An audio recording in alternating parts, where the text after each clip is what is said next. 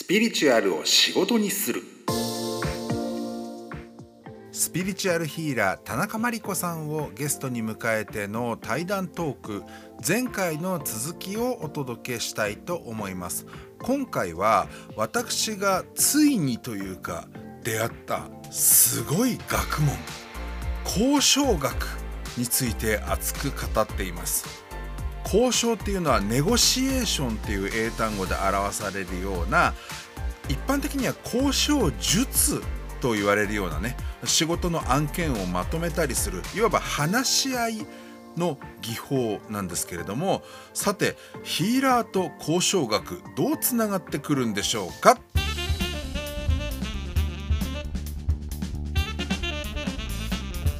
この話いつか誰かにしようかなと思ってたんですけど私ねはい今ね早稲田大学の社会人教育センターみたいなとこで交渉学のセミナーを受けてるんですよ。おお、交渉学、ネゴシエーションの交渉ですか？はいはい。でこれがやっぱり交渉術じゃなくてうん。交渉学っていうのを学こだわりましたってうんうんその主催者側の人がおっしゃっててああ、なるほど。単なるノウハウとかスキルってことじゃないんだよってことですかね。みたいですね。うん細かい定義の違いがこう学と術であるっていうよりはどっちかっていうとあのみんなのマイナスイメージを持たない方を打ち出したいっていうような程度のコピーライティング的な意味合いの使い分けではあるみたいだけどやっぱそこにはやっぱ思いがあってはい。どうしても交渉っていうと相手にいかに損させて自分がどれだけ得するかっていううーんなん。かディベートの感覚と混じってる人が多分多いのかもしれなくてああ、なるほど。はい。相手を打ち負かして自分がウハウハになるための上手な手八丁口八丁的なうん。ことを意味して捉える人がやっぱすごく多いらしいんですよアンケートを取ったらしいんです主催会社がなるほど、なるほあどの。交渉って聞いてどう思いますか。かっていうのをやったらやっぱめちゃくちゃ悪いイメージがあっていかに自分が利を得るかっていう方向にフォーカスが、うんうん、置かれてるっていうニュアンスはすごく私もわかります。でなるほどしかも自分が得た利メリットの分だけ他の誰かが泣くっていううん。イメー。ジうんうんうん。が強すぎるけどそれ違うんですよって言いたくて交渉学でつけましたっていうことをやっぱり力説されてたんですね講師の方が。なるほど。はい。で、まあ、そのセミナーがもう全8回かなで今もまさに週1回行ってるんですけどすごい濃密で役に立ってて、うんうん。私がやっぱり目から鱗だったのは本当の交渉って相手のニーズと自分のニーズを全部ぶっちゃけた上で最適解をはい。見出すっていう。ベストなマッチングポイントを見出すっていう。そっかみたいな。相手を騙したりとか傷つけてまで自分がいい思いをするって交渉じゃないんだっていう。ああ、なるほど。だからそれこそあのペアワークでお題を出されて、あの物を売る側と買う側でな何分間でそのうん。値段の交渉をしてくださいみたいなのがあるんですよ、はい。はい。それで私があの一番いいだろうなと思った、まあ、結論が私のペアで出るわけですよね。はい。そうすると他のペアとかはやっぱやり手の営業マンを普段からやってますみたいな人がものすごい高い値段で売りつけることに成功したりとかしてるわけですよああ、なるほど。はい。そしたら私はそのまあ問題用紙みたいなこう条件が書かれた紙があってそれに沿ってまあ話をしていくんですけどはい。いわば最低ラインで合意しちゃったんですねはい。だからそれってあのいわば私が交渉が下手でやり手の営業マンさんのペアのところみたいに売り手側がものすごい高い値段をふっかけて合意に至ったっていう方がすごい交渉上手って一見思うじゃないですかはい。全然違った一番ベストな交渉をしたのはあなたですって言って私のペアがはい刺されたへえ。なんでかそうって言ったらなんですね。うんうん最低限満たせればいいニーズと相手が最大限出せる金額っていうのがその値段だったらうんそこで売ればどっちもよくないみたいな普通の普通の感覚うんうんうんうんなるほど、なるほど。それ以上得しなくていいしそれ以上客泣かせなくていいしうんうんまあ、両方がま満足というか、まあ、納得していいよっていう。うんうん。だから交渉で一番良さげに見えたその高値で売りつけた側とか、うんあるいは著しい安値で買えた客。はベストじゃないの。なるほど。でも、聞いてみると、そりゃそうだよねっていう、うんすごく真っ当な感覚っていうところにこう落ち着くのがすごい不思議というか、なのに交渉って聞いたら、ね、自分の利を多くってこう考えちゃうっていう、すごいあのレッテルが貼られちゃってるなともやっぱ思いますね。なるほど。でこの話何でしたかって言ったらまさに途中で、っていうかこの交渉学の前に話してた私がそんな役割をしてるっぽいけどそこには偉大な部分の自分が知っている整合性があるみたいな話があったと思うんですけど、はい私こういう時にも結局そういうのが出ててはい。交渉学の第1回目の授業で要は知識ゼロの時にいきなりペアワークやらせたらどうかっていうのを見るためのが今話したやつだったんですよね。はい。で、まあ、やり手の人は高く売りつけたり安く買ったりとかしてイエーイって一見思ったけど、それ交渉学としては別に素晴らしくないよっていう、なるほど。うん、賢い消費者とかやり手の営業マンだったらそれで評価されるけどうんうん。交渉学を収めるっていう意味ではできてないよってことですよね。うん、そうですね。で最低ラインでしか合意できなかった私がうんうん。「おめでとうベスト回答です」って言われるわけですよ握手されて。えー？って驚くけど、はい。これを要ははい。私はやってるんだと思うって、やってきたんだと思うこれまでの反省うんをって。ななんか今一つその濡れ手に泡とか漁夫のりみたいな,、うん。なんか小ずるい人がたくさんもらってそうなメリットを私は全然もらってないなっていう部分がこう耳っちい一個人の頭で考えた自分では情けないって思うんですよ。うんうんうん。特にその肉体の性別が男であったりその男に対するこの社会の性役割みたいなたくさん稼いでこそ花みたいな、ちょっとうんうん20世紀っぽい古さもありますけど、はいそういう中でなんか相手のこととか考えちゃってうんなんか自分も大して得しないでうん。で聞き入れてくれた相手にだけありがとうって言われてうんうんうんうん。本当に大したことないただのいい人だねはは みたいななんかそういうどっちかというと下に見るというか見下げる、うん情けねえダサいみたいな目を向けられやすかったり自分でそう自分のことを卑下することが特に若い頃特に時代がねもううわ何稼いでなんぼだぜみたいなコンプライアンス知らねえよみたいなそういう時代の本当にやったもん勝ちみたいな頃にはすごかったですけど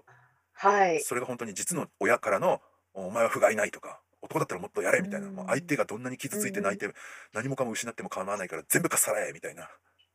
うんやばい方の弱肉強食ですよね。それが男だっつって。うんうんうん。だったら男じゃなくていいよみたいな。当時から言えてた私もすごいなと思うんですけど。昭和ガチ本当に昭和時代で小学生とかの段階で親に向かってそう怒鳴れるって 結構すごい子供だったなって今思うんですけど。そんな感じでなんていうの男としては みたいなこう軽んじられるようなところもあってこう若い頃というか子供時代から20代みたいなのいたんですけど、はいいや私なんか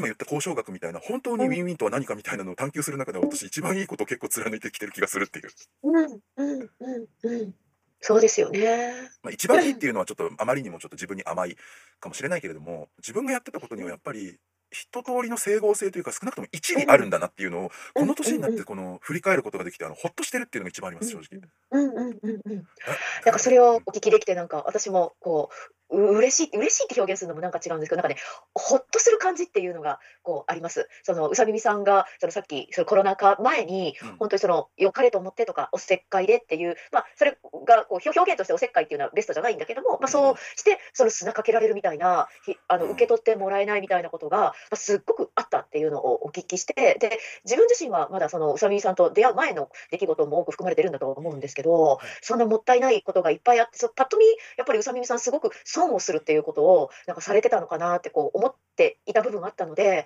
ご自身の中でその整合性が取れるってことだったりそのもうふんだんに分け与えるっていうことに関してうさみみさん自身の中でも受け取ってらっしゃった部分とかご自身の中でご自分を見つめてあそうだよねってこう腑に落ちる部分があったんだったらそれは良かったなって聞いてて思ってました。ありがとうございます。あの私もなんかあの自分自身をまるで他人であるかのように捉えて他人の世話をするように自分の世話をするっていうことでかえってちゃんと自分を愛せるみたいなのがあるなと思うんですけどやっぱりねうんここから先はなんかこう自分だから文句言うなって言って自分を傷つけて何かをやるっていうのはやっぱりその自分という他者というかを結局うん。犠牲者にしてしまってるからダメじゃんっていう発想になってうん。やっぱまあ年の子も相当な年齢になってきてるから当たり前といえば当たり前なんだけど自分をちゃんと大切にして傷つかないようにしつつなんか変に小ずるくなったり他人を逆に犠牲にしてしまうこともなくその場その場で絶妙というかまあよくもうまく収めたねっていうようなうん。その流れというか着地点というかにつどつどそういう場面で振る舞えるようになったなっていうのが今はまあ誇らしいっていうか誇らしい以前に安心しましたその自分が自分をあ大切にせずに傷つけ続けるっていうのはやっぱりまずいだろううんここから先はって思ったので。そうですよね。うん。いや、本当に、きあのね、いくら深い部分では整合性とか、こう、一理あるって感じがあったとしても、その瞬間その瞬間でやっぱ傷ついちゃうとか、それはあったと思うので、そそうじゃなくなるっていうのは聞いてて、ぜひそうしてくださいって、こう、なんか私何者かよくわかりませんけど、なんか本当お聞きしてて思いました。はい、で先ほど話した交渉学との出会いっていうのが本当にここから先の私の生きる指針というか人付き合いなり何か意思決定をする上での本当にバイブルになりつつあってちゃんと自分が考えるこうしたらいいのにっていうのをいいんだよっていうふうに、まあ、言ってくれる学問というかうん、が見つかったっていうのはこうやって口で喋ってる以上にすごい救いでああ、そうなんですね。そっだかっ。てあのお金よかった稼ぐのってです。今すぐ使わないのにたくさんガッポガッポ稼ぐ必要ってなくないって思ってる口だったりもしたしうん、うん、はいあ。の銀行の口座に寝かせてるのって、まあ、銀行がそれを元手にして実はその金融的な取引をするから無駄に寝かせてるわけではないよっていうようなのも考え方としてはあるけどはい。相手がビービー泣いて困るのに金をむしり取ってその人を不幸にしたり大変な目に遭わせてまで今目の前の金をたくさん手に入れて入れたら入れたで銀行口座に寝かせておくっておいおいおいって思いません？なんか普通にうんうんうんうん。その間にそのむしり取られた側はそれこそなんか生活を苦にして自殺とかまあわかんないけどうんうん飢え死にしちゃうとかまあわかんないですけど著しいなんか不利益がその負のスパイラルで転がり落ちるみたいなこともあり得るわけじゃないですか。そうですね。う。うんんまあ、そこに責任なんて取らなくていいよそれが資本主義だみたいなそのまさにその国が掲げてたりする主義とかを言い訳にすればなんか俺は悪くないって、まあ、また言えるんだけどうん。そういうなんかへりくつとは別になんか今目の前の人がこれ金これ以上取ったら死んじゃうのに取る必要ないよねみたいなこの人殺したいわけじゃないんでしょって言うんだったら、うんうんいらなくないとか、まあ分割払いとかもありじゃないとか、そうした方がなんか最終的に自分の側もじゃあ仮にお金をたくさん得るのが目的の商売人だとしても、うん。顧客が死んじゃうよりは生きてた方がさらに絞り取れるよねみたいな、あえてドライに言うんだったらそういう感覚もありで、だから必ずしもそのおめでたいいい人じゃない視点も含めても、うんうん。やっぱり最適解とは何かっていうことに対してうん英知を得ておくっていうのは、いい言葉いいことだと思ってる。本当にね。私本当にあのうん。交渉学のセミナー見つけてよく申し込んだなって素晴らしい。思ったんで。すよ全然だから営業っていうポジションとかで働く必要ないですよねその物事をどう考えるかっていう根本がすごい現れてるから、うん。ね、本当は申し込む時もまたいつもの悪い虫そのセミナー出たがりというか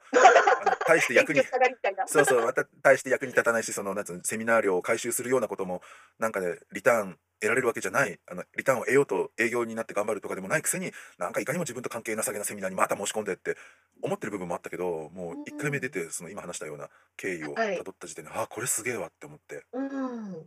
それがやっぱりもうここから先の自分を一人間として守る傷つけないようにするうんうんうんで大切にしつつその自分を大切にするあまり他人にしわ寄せがいくっていうことも生まないっていう。うんうん。すごい洗練されたあり方になっていかれるんですかね。う。ん。だからやっぱ何でも思うんですけどあのウィンウィンってやっぱりすごい言葉では安く使われる安直に使われやすいけど、よく考えたら2人以上の人間がいてどっちも損しないなんてもう神業だよみたい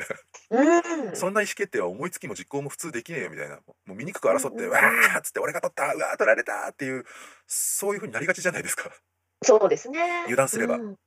うんうんうん。だからあのウィンウィンって口で言うのはたやすいけど実行する上ではそこにものすごい高い能力と高いりますよね。うん、あとその能力とか知恵があったとしてもそれを現実に成立させるための働きかけとしての労力がとんでもなくかかるんだなっていうのも分かった。ああ、そうですよね。でその上で私は効か不効か少なくとも食らいついていける程度にはそのセミナーの内容に食らいついていけるあの言ってる内容が分かる程度には、はいうんうんその知能なのか根性なのか、うん。何なのかのもろもろがどうやら最低限以上は備わっているみたいだから、うん。もうこれはもう食らいついていくしかないし、私はそれを収めてそのノウハウというか実技能力みたいなものがちゃんと高まった後の日常とかを生きる上でも、うん。あのいちいちの細かく訪れるシチュエーションでうん。確かに大変だったりとか頭使うし手も使うし口も使うし時間も使ううん。としても、うん。嫌だなって思うことがない結論っていうかが見えてるんだったらうんうん。その最適解に向けての交渉っていうのをうんうん。つどつどやっていこうと思うんですよね。おーすごいし素晴らしいですね。うん。やっぱりあの年寄り臭いかもしれないけどもうお金がどうとかなんかあの肩書きがどうとかっていうよりは、うん一人になった時とか寝る前とかお風呂入ってる時とかのいわばぼーっとした時間とかに、うん。なんか誰かと揉めたことを思い出したりとかするのが嫌なんですよね。うんうんうん。揉めたというかなんか自分の貴重なもういつ終わるかわかんない終わりに向かってるかもしれないその人生のその日記帳みたいなもののページに、うん。よりによって描いたものが誰かとの醜い争いだった場合私のその人生の思い出アルバム集みたいなものがうん。ぐっちゃぐっちゃになっていくわけじゃないですか。はい。それが嫌なんですよ。うんうんうんうん。もう目先のちょっとした金がどうとかとかもう知らんがなっていうかだって死んじゃったらあとはもうなんては焼かれて灰になるだけでもう残った金も誰かに遺産でいくか誰も相続する人がいなかったら国庫と称してなんか国に戻って結局私が一生かけて稼いだ金は何だったんだみたいなことに結局なっちゃったりとかするんだからもうどうしようもないようなものなんだよね金って結局はってやっぱなるので。そうですね。なんか気持ちよく生きるっていう実はすごい贅沢なものを追い求めたい。最優先にしちゃう。で、おそらくね、なんかあの世に持っていけるものってやっぱそこだよねって感じもします。うん。だってスピリチュアルヒーラーでやってるとあの過去世でこういう意地悪なことしたからとか見えてくるのあるじゃないですか ちょっと待ってみたいなあのあの世どころか来世に そのギスギスが 持ち越されるんだったら目先の金とかなんかちょっとしたメリットとかじゃなくそれはもうカルマ的なものを生まない着地点にこうウィンウィンなところにどんな工夫してでも至れよって思うんですよね。本当にそうです。本当にそうです。負の負の遺産をそんなにつまんでもっていう。はい。そうだからその意味ではそうあのスピリチュアルっていう観点で言っても交渉学を収めたことで現実の物理的な状況とか別にスピリチュアルとか言ってるわけじゃない人たちとの俗世間的な関わり方において、うん。それこそ来世の自分にイシューとして持ち越されるような負のカルマっていうエネルギー事象を生まないってすごいスピリチュアルじゃない？みたいな。すごいスピリチュアルですよね。でしかもやっぱりそれがね現実的なこう人間としてのスキル発揮っていうところとも直結しているのであれば現実生活においても自分とねうん。こう生身の人間同士の付き合いっていうところもきっと円滑に回っていくんでしょうしね。自分自身も気分よく過ごせるとかいいことずくめですよね。本当にねいいことずくめになってきた。でうん。いいことずくめってなんかいいのかなってよく同調圧力に飲まれてる人は思いがちなのかもしれないんですよ。うん。みんなが苦労してる中中で自分ばっかりこんなにいい思いをしていいのかなってうんいうところで悩む人っているのかもしれないんだけれども、うん。私はちょうどたまたまかな昨日かなんかやっぱり街を歩いてて、あのうん田中さんと喋ってるわけじゃないけどそのこと考えてたんですよね。はい。なんか我ながらすげえいい感じのことばっかりしか起きない日常にもうなっちゃってるけどそれっていいのかなって思ったけど、まあ、今こうやってベラベラベラベラ喋ってるようなその思惑っていうかがこうガーって自分の中で駆け巡った後で「いいよね!」っつって「いい オッケーみたいな「バッチグー」とか言って古いあの「かっこ死後」ってついちゃう。あのバッチグーでもういいみたいな。本当にいいんですって感じします。そうよくね他人と比べてもしょうがないとか他人と比べてはいけないっていうことってそれこそスピリチュアルとか自己啓発とかも含めて日常生活でも割と言われたりすると思うんですよね。はい。でそういう時って大体自分がしょぼくて他人がすごく見える時に使われることが多いと思うんですけどうんうん。逆もあるんだって逆もしかりですね。本当そうなんかどっかの誰かがしょぼいからって私も一緒にしょぼくなる必要ないんだっていう この言葉だけ聞くとてめえ何様だって感じがするかもしれないけど、うんうんうんうんとはいえやっぱりそれこそ半世紀50年近く生きてきてしかもなあなあなわけじゃなくか割とその前向きにこう積極的にしかもあの英知は記憶していこうみたいな学習する姿勢で50年近くも生きていて何もできてませんとかそうじゃない人と同じですっていうのは逆におかしいだろうって思って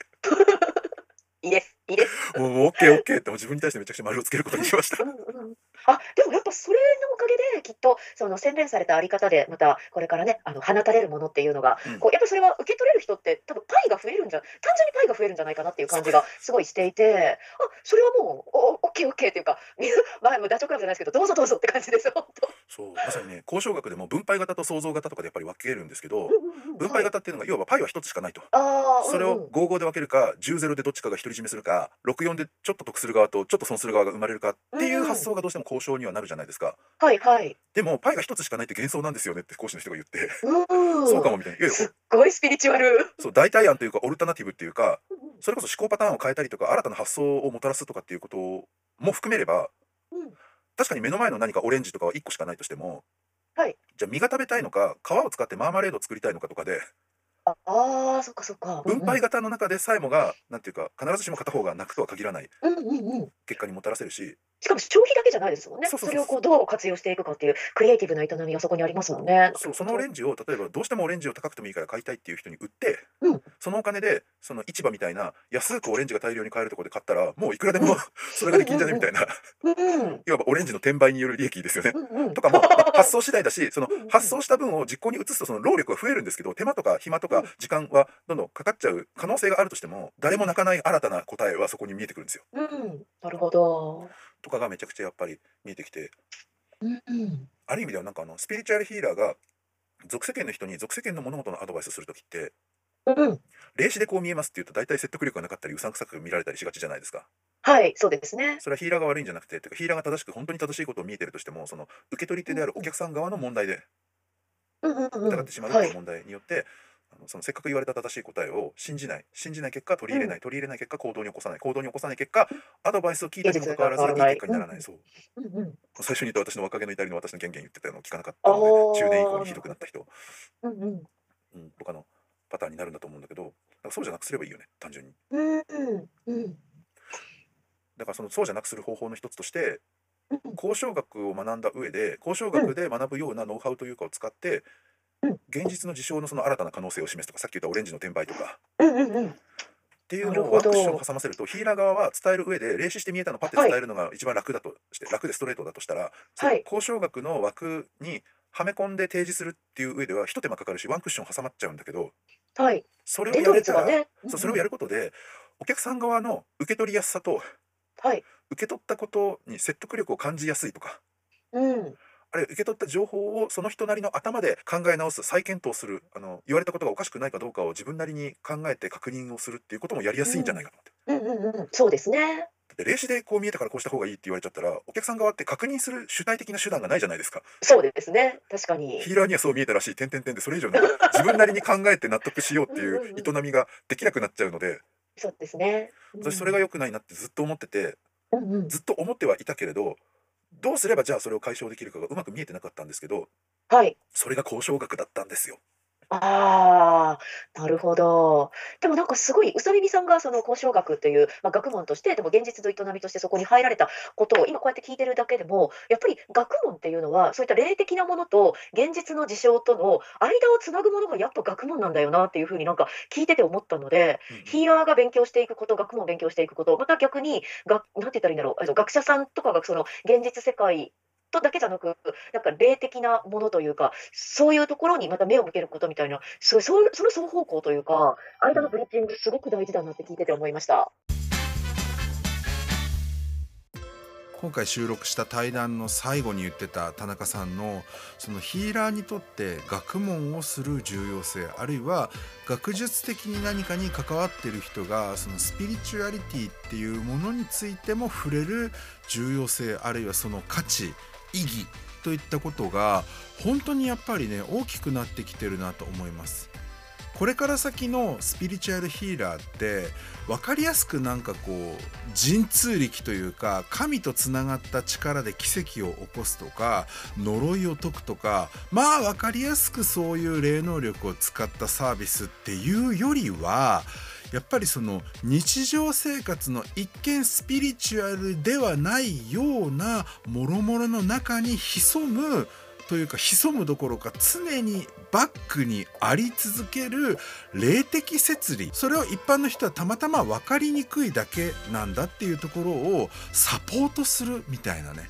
本当に現実そして日常プライベートとかビジネス一般的とされる社会の中でそしてその一般社会の中で生きる人々の折々にどうヒーラーとして癒し手として関わっていけるのか食い込む余地があるのかむしろマーケットをそこに見出して作り出していくのかっていうところが問われるんじゃないかなと。思います。こっから先はね本当に高次元のお告げをするとか、まあ、あるいは人の心みたいになんかとにかく見えないものが見える特別な霊能者っていうその特別な力をただ発揮して秘密を明かすみたいな形だったりとかそれこそ魔法みたいに突然その